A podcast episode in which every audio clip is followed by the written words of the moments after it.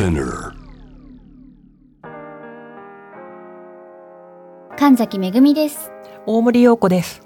美容家の神崎めぐみと編集者の大森洋子でお届けする雑談ポッドキャストをボンと。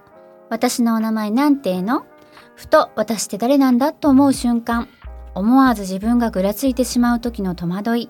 はたまたその時の対処法などを語り尽くし毎日を楽しくするためのサバイバル術を皆さんと一緒に考えていければと思います。一昨日ね、東京リベンジャーズ見てきたの。初。初初で一本目見なかったんですか。うん。あれ。あの息子たちは見てたのね。なんか見ていて、はい。なんか誘われたんですよ。あのお友達のお母さんにね。はい。で子供も含あめ行こうって言って行ったんですけど、はい。私家のテレビコンセント抜いてあるんですよなんだからなんなんで？どういう 節電？見ないの誰も見ないの普段から私本当テレビ見ないじゃないですか、うん。で芸能界のこととかも知らないじゃないですか本当に知らない。だからもうなんて可愛い男の子たちがいっぱい出てるんだろうって もうそれに尽きる2時間ぐらいでしたよ。ほら話も知らないしはい2だからはなんとなくはほら今までの流れみたいな感じでザラッとはあるんだけい。ど、それでもなんかよくよく二本目から行きますね。一なんで言ったんだろうね。一本目で予習できたよ多分。どっかでやってるよ配信。だよね、はい。けどまあなんかいいよって言って言ったけど、はい。でも十分ですよ。今の男の子って綺麗ね。びっくりしちゃった私も。はーってなって。顔ちっちゃいわね。とか、うん。手足長いわね。とうか、ん。でそんな話をアシスタントうのん子に言ったら、うん。全員の名前を教えてくれてこの子はこうでこうなんですいやでも本当にねね 本当に昔うちの母がなんか若い子の顔が全くわからなんか区別つかないって言われてたんですよ。同じことが今起こってて。怒ってるよねシャッフルされたらグループとかもシャッフルされいやたらグループは本当にちょっと本当ごめんなさいですね。あの大体あの事務所はここかな？みたいな。事務所でかもう事務所 単位ぐらいですね。だから。まあ皆さん本当に。いや本当に。可愛いわ。もうもうちょっと頭バグったよね。だってみんな可愛いんだもん。もう一斉に出てくるわけよ。一応講談社なんですよあれ。あだだから。そうだ。だからね一応は知ってるんですけど私もね実を言うとすいません一本目も見てないんですけど。あのね主要のキャストがはい。多いわけ。知ってる。だから知ってる。もうもう一人一人こう答え合わせをしていくっていうか。でうん。突然髪型変わったりするの。あのあじあれ時代がそうそうそれそれそれ。往復もするから。あれ？髪の毛違うけどここの子はこの子なの？みたいな。あもうそれで追いつけなくなるんだ。もうわかるよ。わかるよ。でもあれきっと髪型違うことで時系列とかを分かりやすくしてるのかな？そうなんですよ。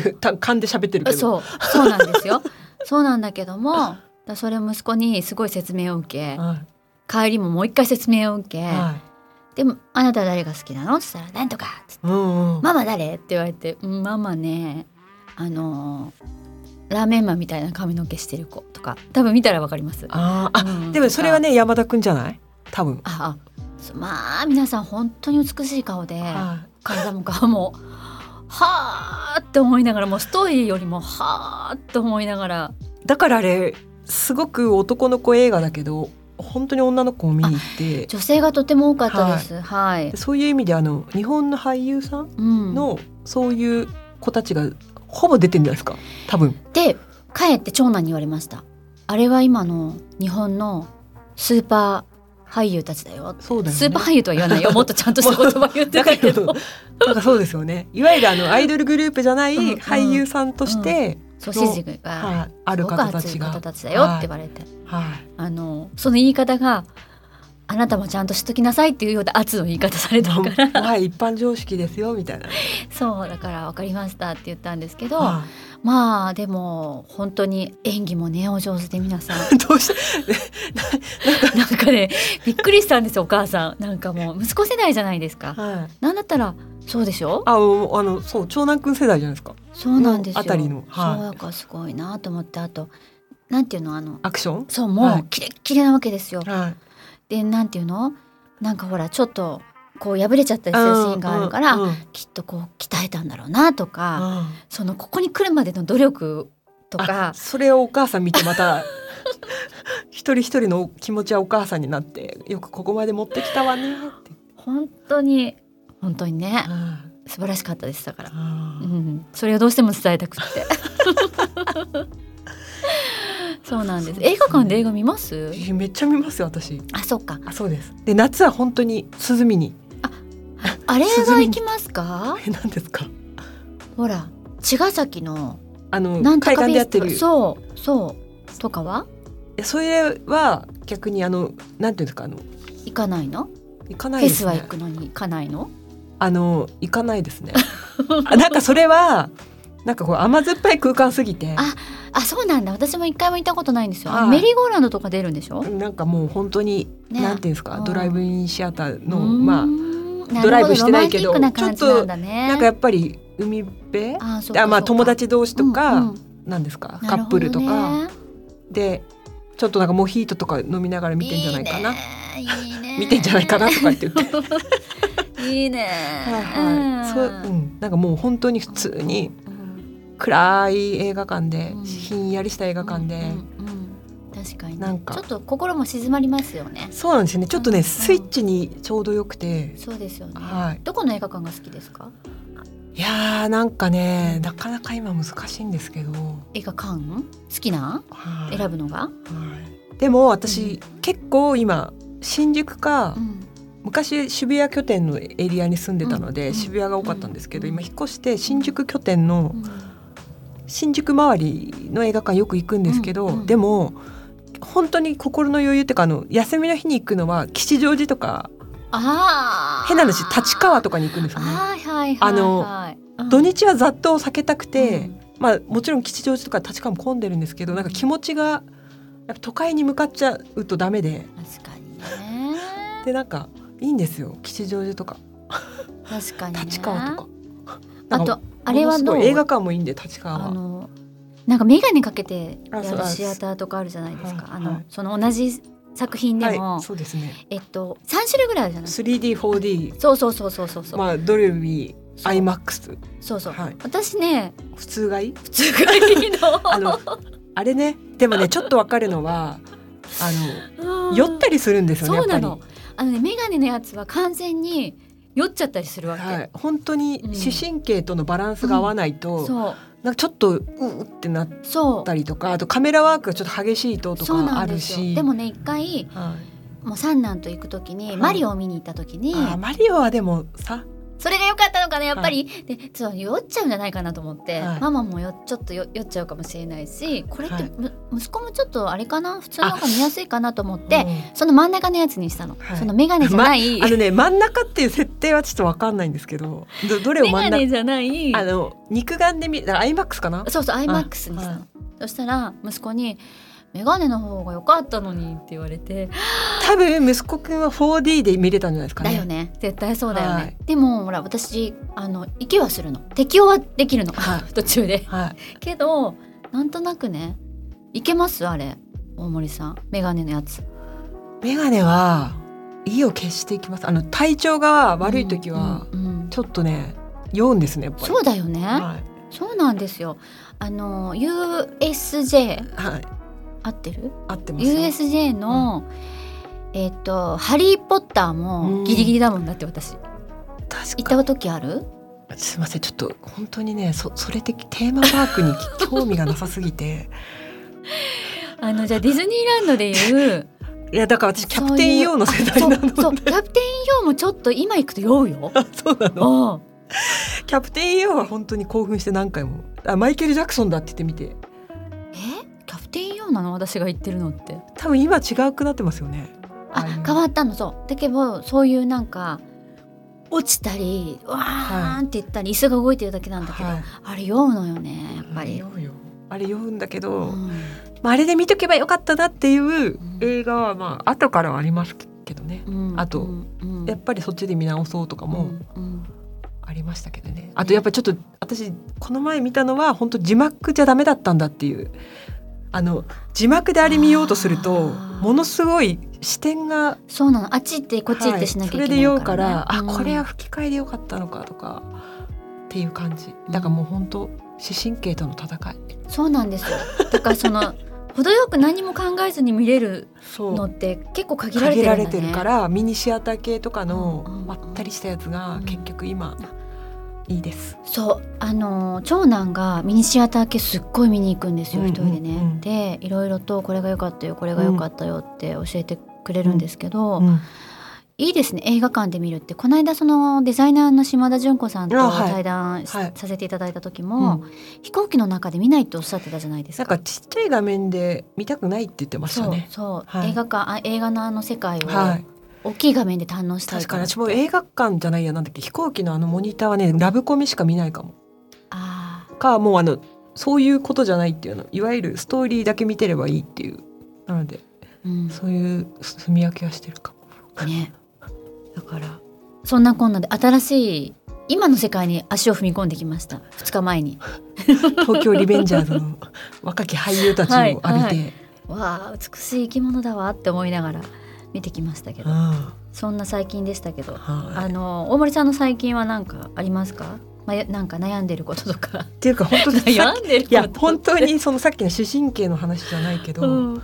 眼性疲労がすごすぎて。そりゃすごいわでよ私たまたままだ老眼ではないんですけどもう老眼じゃないの？私ね老眼じゃないのよ。すごい。ちょっと待ってちょっと待って。これここ見える？これはさ誰でも見えないんじゃない？本当？でも見えますよ。えすごくない？私のトレーナーの先生がね40かな、はい。なんですよ。で老眼来てます？って言って「あ先生来てますよ」って言ってて「本当?」って言って「これ見える?」って言ったら「全然見えないですね」って。めっちゃ老眼だったっていう。だから分かってないあ確かにだけのこともある。確かに確かに。あのグラデーション？急に今日なる明日なるじゃないからね。私もここで。あと会いやすいこ日と会いづらい日あるんでしょ？ありますよ。夜ダメです。あのもう5時過ぎるともう私、へー。あ会いにくくなります。もうだってあれですもんね。目の奥のししなんけ？筋力の話ですね。そうそうそうそうでピント合わせる、ための。そう。私もここ見えないですもんね。見えるけどボケている。ここがベストです。だからまだねまだ本とかもう支障ないんです私。だけどやっぱり日夜携帯やらなんやらかんやらで本当に眼性疲労がひどいから首のこりがもうなんて言うんですか鉄板みたいですねみたいなことをいつも言われるわけですね。わけですねとか。わけですね、でうん。もうやっぱりがぜん興味が出たのがやっぱ眼瞼下垂うん。まの、なんていうんですか手術すると、あ、有下切開ね、はい、するとうん。ちょっと視界が楽になるってあの要はちょちょっとまぶたをこしなんていうんですか駆使してうん。焦点合わせようと、そうは言ってもしてるまあ近視入ってるから近視乱視があるからかもわかんないですけどものすごいね、うん。疲れてる。使いますよ。まぶた上げるのにすごく力使わなきゃいけなくなるから。多分。それがめっちゃ眼瞼下垂の手術したら楽になるよって言われた時に私本当に今まで美容医療やらなんやらかんやらの興味は自分にと対してはなかったんですけどがぜん興味が湧いてきてあこれはもう見た目とかじゃなくて健康のために私は美容整形に行くのかもしれないって思い始めてる。うん、そんな声を私の周りもすごく話すようにあの声声が聞こえるようになってきてもちろん、えー、と実践してる方もいるし、うんすっごい楽になったって。もそうみんなう見た目とかじゃないのよみんな言うんだ。生きるのが楽になったのよって。生き楽になだってね本ね目が開いて歩かなきゃいけないからさ、うん。生きていかなきゃいけないから、死活問題っていうか。そうなんですよ、はい。目の上がギュッてこう自分で一生懸命上げなくてよくても目がすっきり開くって、はいそんな楽なことないよね。だから無自覚の間に頑張ってるんじゃないですか、私たちそりゃそうですまよこれだけで結構疲れてるし、はそれこそ私がトレーニング始めたのも疲れにくくするためだったりといか、うん。動きやすくするためだったりとかうんだから、決して痩せることじゃないんですよ。私覚えてるもん。神崎さんが私に「なんでそんな筋トレしてるの?」って言ったら生き物としてのプライドだって言って何言ってたこの人と思ってたけど。そそれと近いね。それそれです自分にもともと備わっていた能力がうん。衰えていくのを鍛えて底上げできるなら鍛えてってことですよね。そうなんですよ。だからどれぐらいからですか、まあでも大森さんはあんまりそのなんていうのかな、えー今までもお話で外見っていうところにを見てあれこれやったことはあまりなかったっておっしゃってたじゃないですか。その私はぱりその若い時はは自分へのコンプレックスもたくさんあったから、はい。外見でとにかくどうにかしようって思ってた時期がありましたけど、はどんどんどんどんあの誤解なく伝わればいいんですけど、はい。はい。うん、表面を整えるっていうか綺麗に見せることより楽に心地よく生きるためにはっていう方が全然優先順位が高くなったんですよ。それに基づいた美容のあれこれ、本当そう。うん、順位がゴロンって変わりました。もうとにかく健康第一そでれ、なんだろう体の機能全般うをん。整えたいっていううん。欲というか、うん。まあ、整えないと、まあ、パフォーマンスがどんどん下がるなっていうのは それ、本当に。うん、これは身に染みている。それだからあの顎のボトックスもそうじゃないですか。食いしばりとか、あの噛み締めすぎてストレスで、ねね歯が割れちゃう方とかそそそもいるってもんね。歯が割れちゃったりと。か。あと顎に負担がかかりすぎちゃって、うん。痛みが出るっていう方は、ボトックスもやったたりす。るじゃない、うんだからそういうことだよね。その見た目どうこいうやもついてくるけど、な嬉しい付加価値ぐらいの感じで、うん。なんか優先順位が変わりますようん、ね。でもきっとはい。あれですよね。もちろんどその病院によっては、そういう美容クリニックでやるかもしれないけど、うん巻き戻るだけだからねちょっと。うん。他の顔にはならないじゃないですか、確かに。でしょ？そうね。ちょっとその目がはっきり開いてた時に戻る。あなんか今日疲れて眠たそうねっていう目じゃないそうそう日がそうそう。今日ちょっとすっきり目覚めた？みたいな。みたいな。いっぱい寝たの？って言われるぐらいの。うんうんうん、だからそれもなんかいいですよね。そうですよね。うんうん、えちょっとだから一緒に行こうって一緒に行こうっていうか付き添いに付き添いで行くって言ってるんですよ。すレごい。ポート。すごいお医者さん嫌がるだろうね。神崎めぐみが横で見てるって言った。ら手がもう 手震えちゃうからやめてもらって 緊張しちゃうとこうダメ出ししてきそうで。信頼できうるん。センスのいいそう先生なんですよねに行きましょう。結局塩梅の話だから、うんうん。なんか別に目を大きくしたいわけじゃないんだっていう気持ちもちゃんと組んでくれる方じゃないと、そうですよね。だしやっぱり自分の言うても表面だから、ね自分としての外見を作ってしまうところだから、は例えば値段で選んだりとか手早さを選んだりとかはしない方がいいじゃないですか、ね。だって人生預けるからさ、だからしっかりとそこら辺もレポートさせてもらっていいですか私、もう本当お願いします。うん、カウンセリングのところからだって これから絶対すにごい。そのカウンセリングをこれ流したらいいんじゃないですか。ね。ねだってきっとみんな興味あるよねきっとね。困ってる方たくさんいると思う。そのちょっとした不具合っていうか、うん。不快感っていうかあのストレス感じてる方たくさんいらっしゃると思うんですよ。はい。じゃあ私もここで目開けるからおでこにシワがすごい寄るようになっちゃって。もう頑張って「えいや」であげあげそうそうそう、うん。無意識にね、うん。そんなの無意識なのよね。気にしてる時はやんないからね。そうなの。そうするとやっぱりいろんなところに歪みができたりするじゃないですか、だから私写真撮るとこっちがすごい上がるようになってきたの右側が、方、うん。はい。あ左だね左が、とかうん。感じるわけですよ。うん。だから健やかな動きをしたいですよね顔の上も、そうね違和感なくね、うん。スムーズにね、うん、えちょっと行きませんか早めに。うん。あの大森さんのタイミングで。だって。もうタイミングなんていつだっていいんですけど。本当？うん。だって別に私の目がちょっと見開いたぐらいで誰も気にしないと思う。けれど思うんですけどなんかいいねって思うかも。そのなんていうのかな。子供が例えばどんよりした顔だと、はい。とかうん。スタッフうん。仲間ね、がどんよりしたなんか不安そうな顔だったり、不調な顔してると心配になるけど、うん。なんかハッピーな顔してたり健やかな顔してると、うん。すごい気持ちも和らぐっていうか、うん。いいねって思ったりするじゃないですか、うんだからきっと。いやもう首こりがなくなったらうんうん。すごい日々快適だと思う、ね。首肩。やっぱりこう絶対本当にどこ行ってもこれ目の疲れですねって言われがちだから。本当ですよ。本当つもういろんなところが疲れてる、本当に、うん。本当に。うん、でもまあよく考えてみればそうですよね、4050 50年近くねそうですよ。家だって50年経ったら結構修繕しないとそうだよ。そうだよ。50年経つ前に本当はちょこちょこやっていかなきゃいけない。ね。人間だけじゃないですかこんな。ねでもほら見た目に関わることだからなんとなく整形したとかさ、うん。そういう風いにやでも言われるじゃない？でも本当に思うけど、ん。家と一緒だから。ねなんか、うん、外壁塗り替えただけじゃダメな時あるのよね、こまめにね。その、なんか憎くなってくるんですよ。見えにくく動きにくくとか噛みにくくとかなるほど憎くなるっていうのが一番生命に関わるからね、確かに。うん、それはどうにかしたらすごく気持ちがいいですよね。それがなんか響いてくるじゃないですか、うん。そのなんとなく体のもやっとした鈍さがとか不快感とかが、いろんなところに響いてパフォーマンス下がるとか、うん。気分が落ちるとか、だからねやっぱ改善できるところをしてったらいいですよね。でねで全てが億劫になるとかになってね悪循環になりますもんね。そう。えー、だ私あれをやろうと思ってました。それは私をレポートしてください。うん。多焦点レンズ？多焦点レンズ？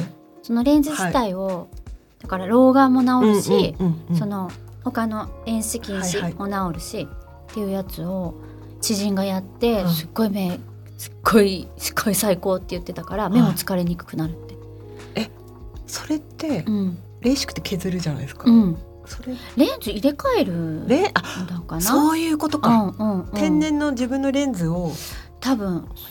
多分そうだと思います。だから、アフターケア結構ちょっと大変なんですよ。34ヶ月その後のアフターケア結構こまめに目薬してとかケアが必要なんだけど白も内障手術の時に濁った水晶体の代わりに目の中に入れる眼内レンズの一つだってうんうん。これねでもかなり残念ながらなし、うん。横で見てられないかもしれない、ね。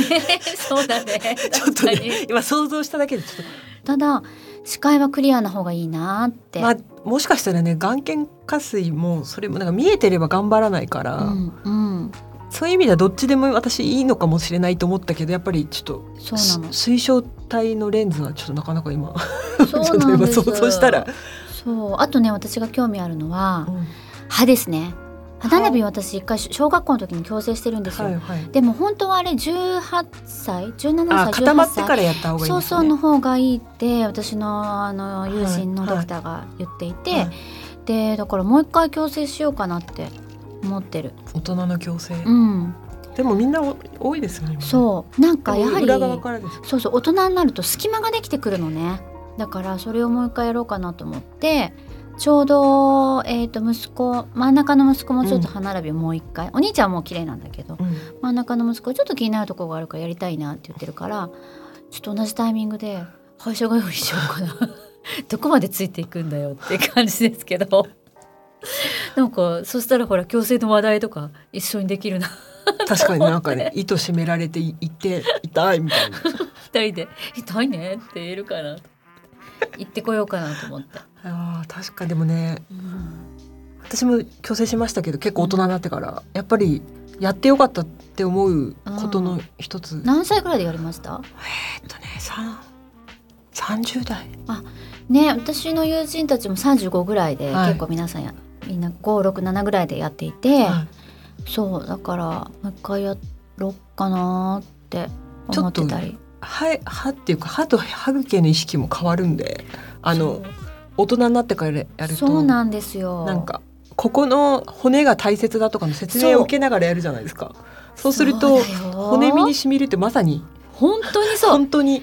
そうインプラントとかの、うん。一応勉強するじゃないですか、うん全部、うん。うんあの歯の勉強も私したいなと思って、一通りしたんですよ。うん。で今ってそのインプラントを植えるうん。あのやるのも歯が結構中が溶けちゃっててスカスカになってると入れられないんだよね。そうですよね。歯を支えてる骨がない方がいるんでしょ？そうだからそれをでも増やす処置とかもあったりとかして、うんなんか進んできてますすごい。本当に美容医療もそうですけど歯医者さんはものすごく差がありますよね。あります。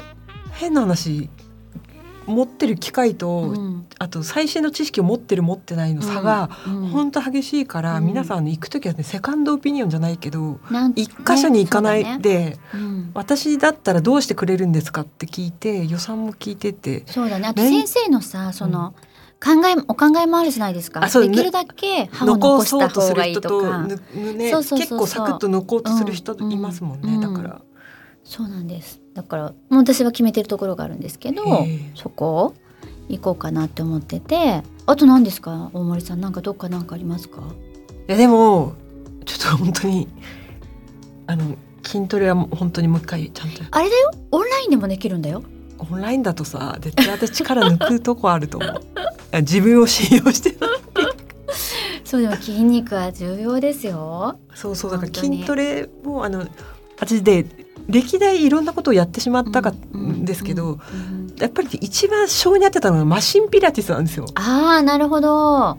気持ちいいですよね。微妙にストレッチっていうか、うん。伸びながら筋肉に刺激が入って若干こう動きに集中しやすい、うん。なんかマットピラティスはダメだったんですよ。なんかやっぱりずるっこするんだよね、ちょっと力抜けたったりするのがそうマシンが一番いいんじゃないかと思って。あの今あれが流行ってるんでしょ？え？暗闇の中で自転車ひたすらこぐやつ。それ結構昔からだよ、そうなの？はなんで暗闇なのっていう話をこの間言ってて。いやっぱ周りが気にならないからこう自分に入れるんじゃないかな、ね私一回だけ体験行きましたけど、うんうんちょっと先生が陽キャすぎて、うん。無理だったんですよね。あの なんかあのエアロビ的なことが楽しい方はいけると思う。なるほどね。あのすごいアッパーに来るんで、うん音楽もめっちゃガンガンガンって、あの本当にウーハー来るねっていう。面白いよね。私本当筋肉大好きでこの間ね私が唯一美容界でライターさんなんですけど、はいその人もすごい鍛えるのが好きな人なの、でうんうん。超ストイックな人で、その方が久しぶりに会えて「ね神崎さん神崎さん私どこどこ行ってるんです。ぜひ行ってみて」って言われて「分かりました行ってみる行ってみる」って言って。で私の行ってるところも交換したんですけどうん「えええ週どれぐらい行ってるんですか?」って言ったの。私すっごい体変わってきてすごい楽しいのって、うん。これだと思うって、うん。このトレーニング一番だと思うっておっしゃるから、うんあなるほどなるほど。でそのトレーニングの方法とかもあまあそうですねそうですね、うんうんうん。このメニューだとそうですね、うんうん変わりますね。うん。で実際何回行ってるんですかって言ったら週5回って言ったの。週5だよ。いやでも私何年か40代ぐらいの時に言われたから、もうもうダメだと思うんですけど週に2回で現状維持ですって言われたんですよ。そうですよ。そうですよ。だから週3以上だって30代の時思ったんだけど私もう多分もしかして週5しないと改善しないのかもな、うん。なもかもなとかそ言って。う。1だと現状維持もしくはちょっと、うん、いや。ね。中2でだいたい現状維持。っていうね。んんんだからでもほら現状維持のために行こうってしないで大体みんななんかこうとますよプラスに持っていきたいよね。行きたいっていう気持ちで始めるのに、うんうん週2で現状維持って聞いて。まあでもやらなかったら落ちるだけでもね大森さん。え？現状維持が一番難しくて一番大事なんですよ。何でも。いつもあのお仕事で撮影のあ撮影の時とか取材の時に、はい。はい。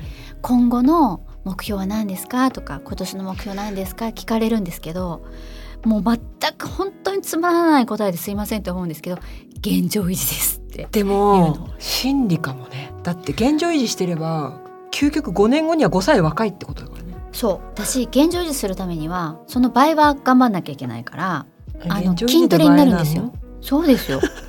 急 現状維持倍ですよ。だって2でげ中2で現状維持だからね。本当だよ、うん。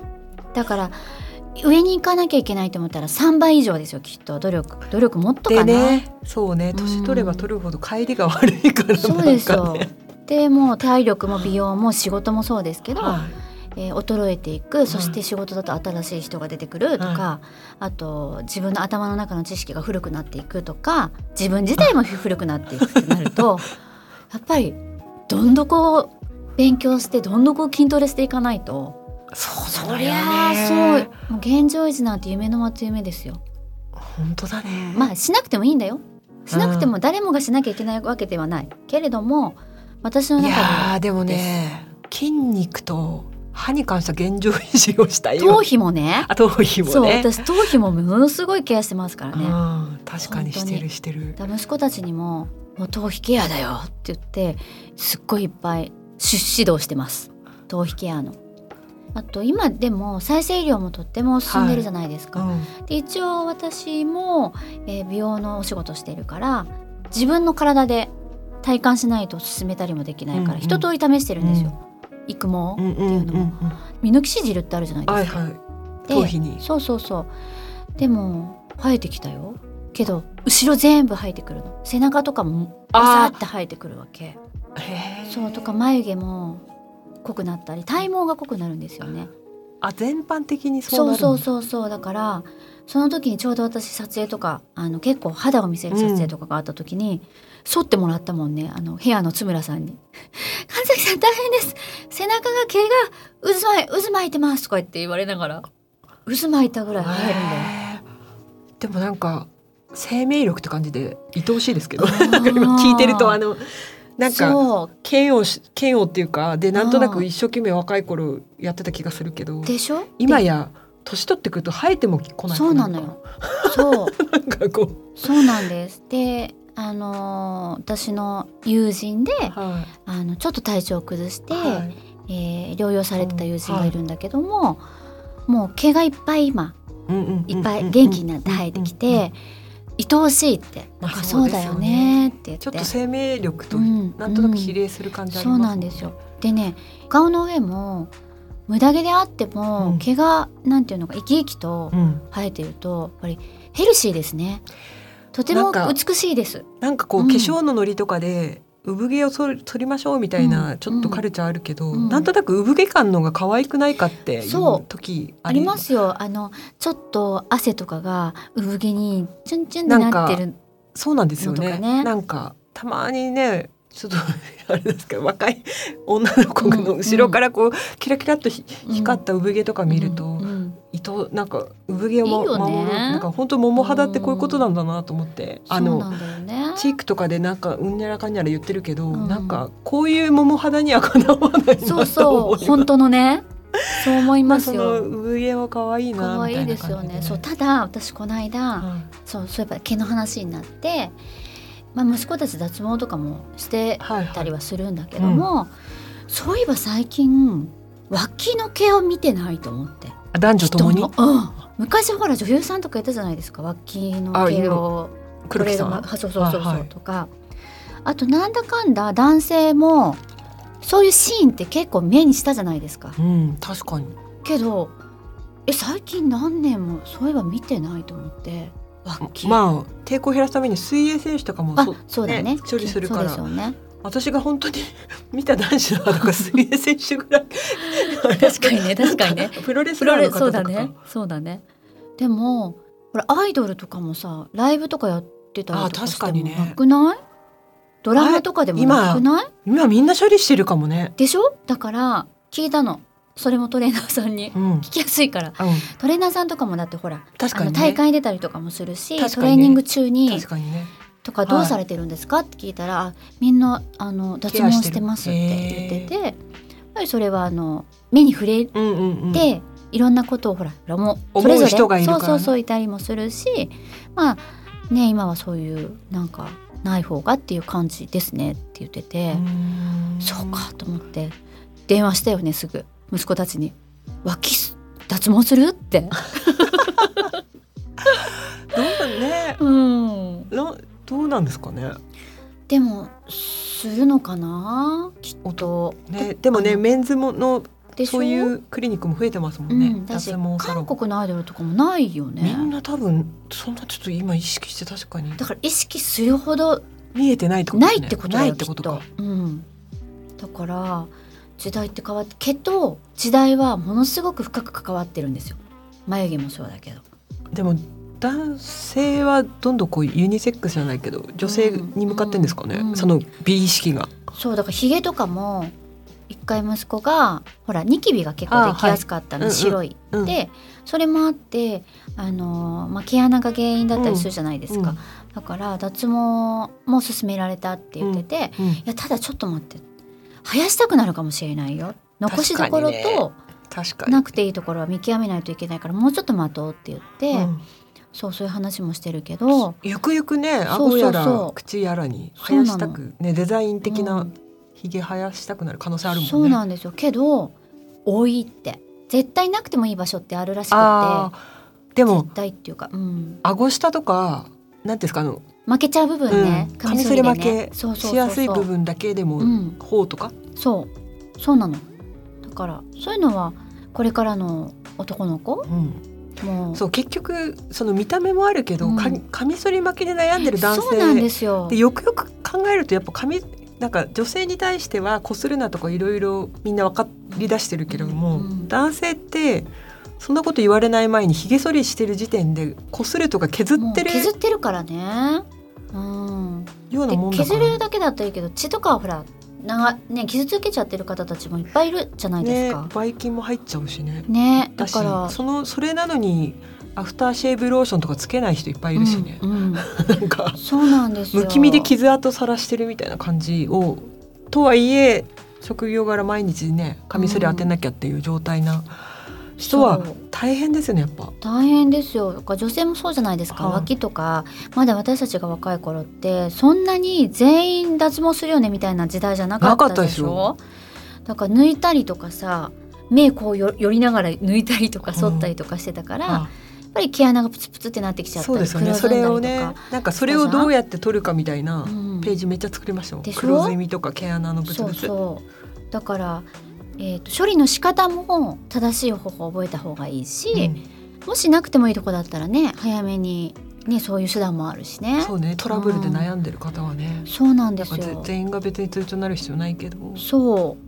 だからまあ選択肢が多い分ね自分がどうやって選択して選んでいくかってうん大事ですよね、うん。まあでも男の人のひげはめっちゃ思います。あの脇とかは分かんないけど、うん。ひげはうんこんなに負けてるならとか、ねえそうですよね。やっぱ気にしてうん。青くなっちゃうって言って夕方もう一回剃るとか、そうだよね。結構負担だよね。大負肌にとっては大負担だと思うから、え気持ち的にも負担だよねきっとね。両方、うんなんとなくね、うん。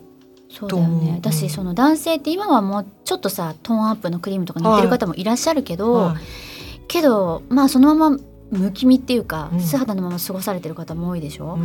だからその私たちメイクでいろいろとカバーしたりとか、はいうん。作り込んだりできるけど例えば青くなっちゃったり、赤くなっちゃったりっていうのが、うん。その人の印象を作っちゃったりするわけじゃないですか、うん。だからねいいものはね取り入れて改善できるといいですよね。本当、うんうん。確かに。私だからさ、まあ、3人の男の子の母親でもあるから神崎さんもうそろそろあれだなと思ってるんですよね。メンズのそらそれなんですよ。男子高校生とかはい。中学生とかに、なんかあのヒゲってこうだぞとかニキビってこうだよっていう啓蒙？なんか別にみんなを美容男子にしようとかじゃなくて、うん。うん。美容じゃなくてね。そこってもう美容じゃないね、ヘルスケアだからね、うん。そうなん普ですよ。通にメンテナンス。としてなんか女の子よりも結構ニキビと毛穴トラブルですよね要は。ヒゲがあるがゆえの毛穴トラブルがうんめっちゃ多くて、皮脂もね多いしね。それでなんかちょっと気弱になっちゃう子とかもいるわけじゃないですか。気弱っていうかなんかそうですよ。なんかいじられたりとかして。そうなのそうなの。でも実はね毎日のケアで大した話じゃなくなることもあるからって言ってね、だからそうですよ。本当募集したここで勝手に。あ。あそっか。はい。そうだから私行きたいんですよ。前もあのなんだろうな。その何年前だっけそんな話してたの結構話してますよ。2年前ぐらいから話してるのかな。そっかそうなんですよ。なんとなく神崎さんはそういうこともうん。してほしいなっていうかあの多分お母様にファンが多いっていうか、うんうん。親世代の方にファンが多くてその息子さんに対して、で息子ってなんか親の話聞かなかったりするじゃないですか。息子ってかあーのだから送り込めばいいっていうようなところがあった方がいいのかなっていう。だから、ね、親は親で顔ねこれで洗いなさいとかいろいろ言っててもなかなかそうなんですようるせえなねみたいな世代だと思うから、ねなんとなくやっと歯並びはほら整ってた方がいろいろね、うん。その印象だったり、うん。清潔感につながるよっていうのが男の子も、うん。女の子も、うんまあみんなが常識とまではいかないけど、意識として持つようになって、同じ感じかなって思ってるんですよ。うんその生きていく上での、自分を自分として見せるっていうか、うん自分も前を向いていく堂々としていけるし、うんあとなんかちょっとプツプツってあるだけでも印象変わっちゃうじゃないですか、うんこう見る側も、うん自分もそうだけど。なんか大人はまだしもな学生時代って見た目を安直にあだ名にするじゃないですか。うんうんうんなんかそれをちょっと避ける方法にもなるかなとは思いますよね。ねあだ名で言うと私の小学校の時のあだ名知ってます？知らない。怖い。小学生ってさ本当残酷だよね。うん。私すごい活発だったんですよ、うん。で誰かがいじめられたりすると、うん。そんなこと言ってないってうん。なんかそういう子だったんですよ。うん。カンザキングっていう名前だったの。ねえ。キングだよ。クイーンじゃないんだみたいな。違うよ。キングカンザキングは王様って意味じゃないの。あのザウルス的な方キングダウルスそうそうキングコングとかの方かそっち。そっちそっちそっちだよそう歌もあったんだよ私のそういう嘘え？替え歌？替え歌みたいのもあっなて何をベースにした替え歌なんですか？忘れちゃったけどなんか「カンザキングブスダサ」みたいな歌 ひどくない？よっぽど男の子をやっつけてたんだろうね。今考えるとひどくない？その歌詞だからそれぐらい子供って残酷だよね。まんまお前もひねれやみたいなぐらい 何もしない工夫しないねことするじゃん？ブスダサだよ。すごくない？本当ダメだのよ。うん。ダメだけど結構本当にそういうことなんだと思うよ。あの、うん若い頃って。でもまあ鍛えられたよね。うん。なんともなかったから。うんそう。そうだからそのどうにかなっちゃう、うん。たわいもないことでうん傷つく必要ないもんね。そうそうそうそう。それを避ける術ぐらいで、うんうん。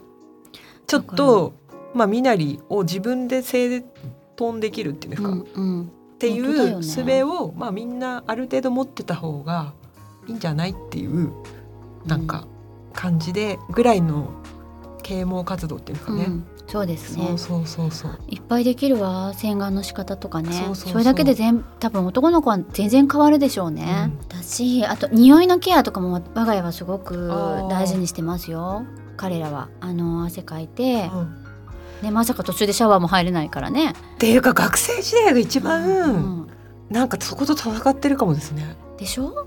だからそういうのもまあ調べたらね分かる時代だけれどもただねちょっとそこら辺を共有していくだけでも違うじゃないですか。そうですよね。うんなんかねちょっとした話で済む時いっぱいありますもんね。そうなのそうなんか、本当にうん、だからいろいろと。息子たちとは話している分、はい、そういうこともしたいですよね。したいと思いますうん。私はもうその横でね性教育したいんで、大事だよねはいそれは本当にはいそう思います。なんかある程度は親のね親御さんもしなきゃいけないと思うけど、うんやっぱある程度まではねあの学校もしなきゃいけないと思うんですけど学校の性教育もそうです本気で私の時代と何も変わってないっておかしくないですかやっぱり。それはねはいそれはそうですよ本当に。なんぼは嘘ちょっと極端ですけど、うんうん根本的には変わってないと思う。名称とかは必要ないもんね。うん、まあ必要ないっていうかもっともっと知っといた方がいいことあるもんねそう、知るべきことはね。うん、うん、本当ですね。だから我が家は結構しっかり話してきましたよ。息子たっちとは。てね言ってますもんね。うんうん。だから逆にあのシングルだったから私が、うんうんうん。それもなんかあ。良かったのかな？逆に。確かに、ね、とは思いつつ。もちろん父親がね男同士で話してくれたらそれはそれですごくいいんでしょうけど、私はそういった環境じゃなかったから、はい。私が話してきましたけど、はい。ねまあ年頃になってお母さんからそういうこと言われるのすごい嫌だなっていう時期ももしかしたらあったかもしれないですけど、ただ女の子を絶対に傷つけるなっていうのはやっぱり多分私から言った方がでも本当それが効くかなあの届くかがなって。ね足りないなっていう感じありますもんね、うん絶対的に、うんうん。日本の性教育はね。うん、だからその性教育もそうだし、はい。料理一つにしてもそうです。もう、えー女性だけがやるわけあやらなきゃいけないわけじゃないから、うん。あなたたちもできるよういになりなさいやーもうだって生きる術だからね食べるって。うん、そうですよ。うん。で一人で生きていくにも、うん。例えばパートナーと生きていくにも、はどどちらかが疲れて帰ってくるんだったら、お料理を出せたりとかね、うん。そうやってやっていける支え合っていけるようなうん。男になってもらいたいなって思ってやってますけどどうなんだろうそね。うね。あれいまだにあれです。家庭科って今どっちが教えて男の子も習ってる？前別れたよね。分かれてた今は？一緒か。一緒だってにに20代後半の子は一緒だったと言っています。だ男女で一緒でやってたってこと？私たちの時別だったから。別だった。じゃあだいぶいいですね。あじゃあぎ技術はやるんだ。うーん。エプロン作ったよね。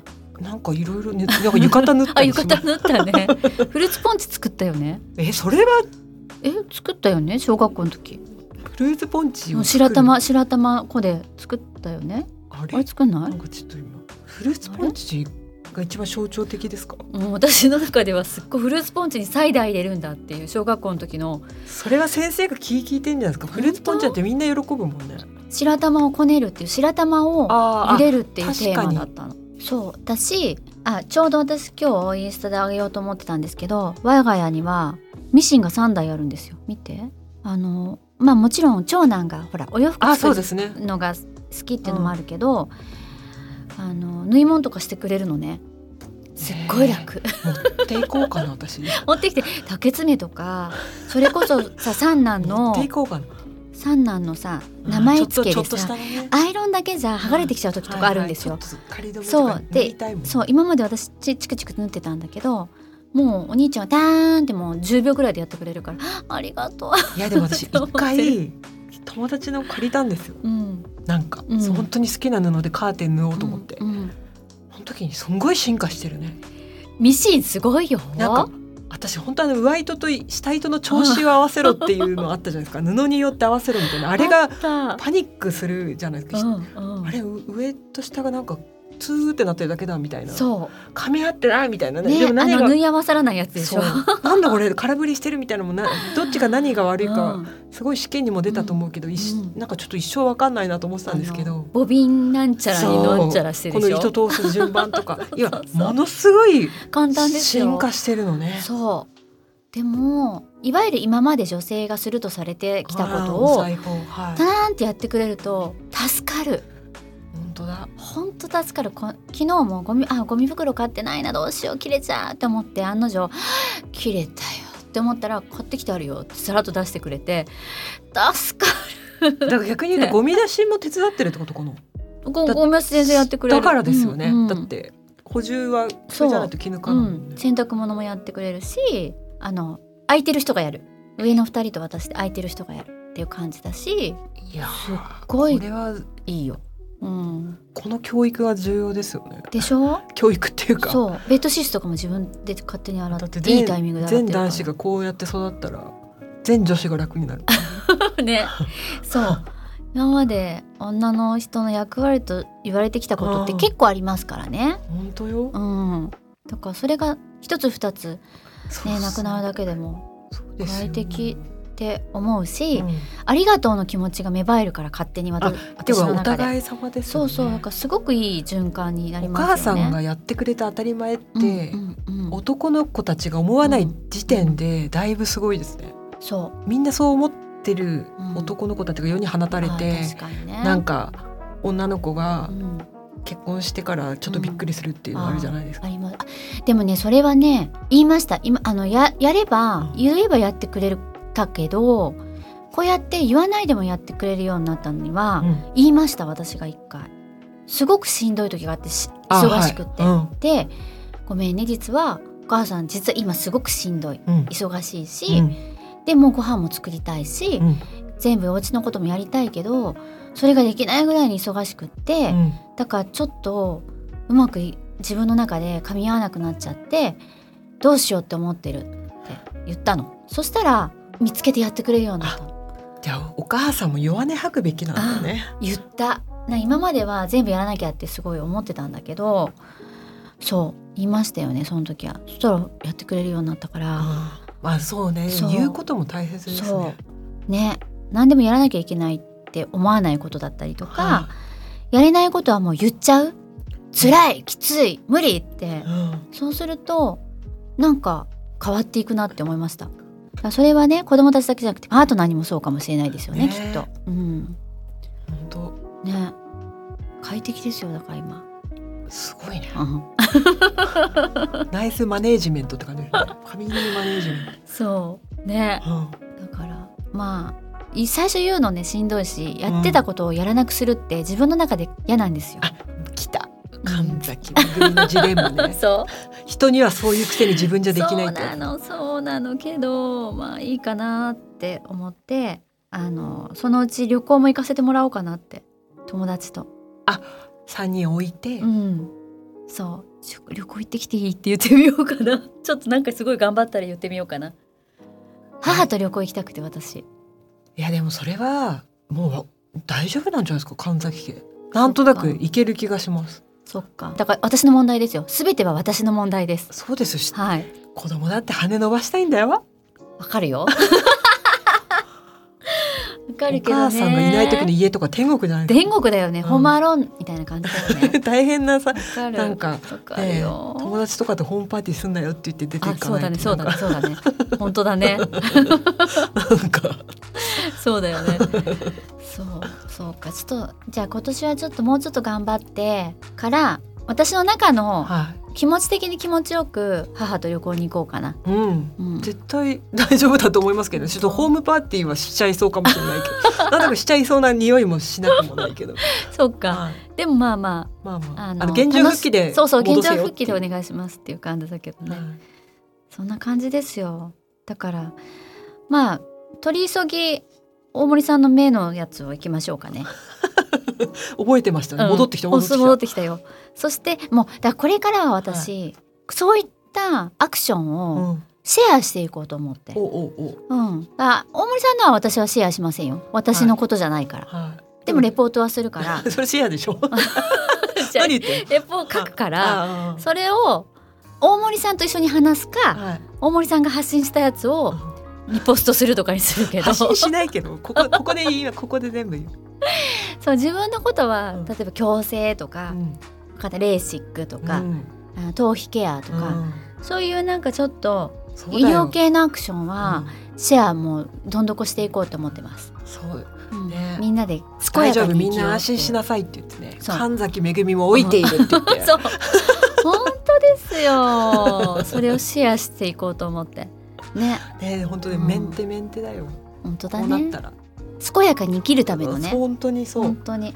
なんか。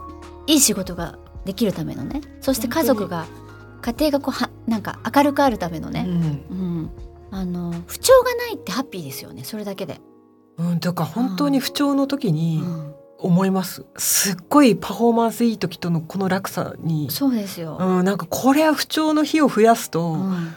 私なんか365日中何日動けてんだろうみたいな。私本当湿気と低気圧が本当に苦手すぎて。うんね。もうこのところ本当に不調もガーンって不調立っちゃうから、うん。うわこれはこれはなんか、ま、夏、ね、半分ぐらい絶不調ってことは良くないなと思って。うん。そうですよ。こう自分でその不調を解消する調整をしていかなきゃいけないですよね。前向きに。予防予防っていうか、うん前のめりで。前のめりで、うん。本当先手先手で本当に。動かないと。そうですよ。もうね私だから11月の人間ドックの予約したの。じゃあ私 その前に眼検下水の オペ入れよう。そうですよ本当に。ねそれだけで絶対楽になるなのでちょっとそれはまたここでシェアしましょうか、うん。結果をね。人間ドックの？うん違うあ大森さんの。そう。すっごい快適になったよっていう。うん。ただここはちょっとわかんないよ。そのやってみて。ここはこうだったけどこうだったよっていう。そうですね。意見が聞きたい。感想が。そうだね、うん。いいこともあれば悪いこともあるかもわかんないからね。そうね。あそれをぜひうん、皆さんとお話しできればなうんと思ってます、はい。はい本日もお聞きいただきありがとうございましたこのポッドキャストは毎週水曜日に新しいエピソードが配信されますスピナーのほか Apple Podcast、Amazon Music、Spotify など主要なリスニングサービスでお聞きいただきますお聞きのプラットフォームでぜひフォローをお願いします。Apple Podcast でお聞きの方は5段階評価とコメントもお寄せいただけると嬉しいです。感想はハッシュタグカタカナでウォント。メッセージの宛先は概要欄にあるメッセージフォームのリンクからご投稿をお願いします。またこのポッドキャストの Twitter と Instagram のアカウントもありますのでアルファベットで WONT と検索してぜひフォローお願いします。それではまた来週。お会いしましょう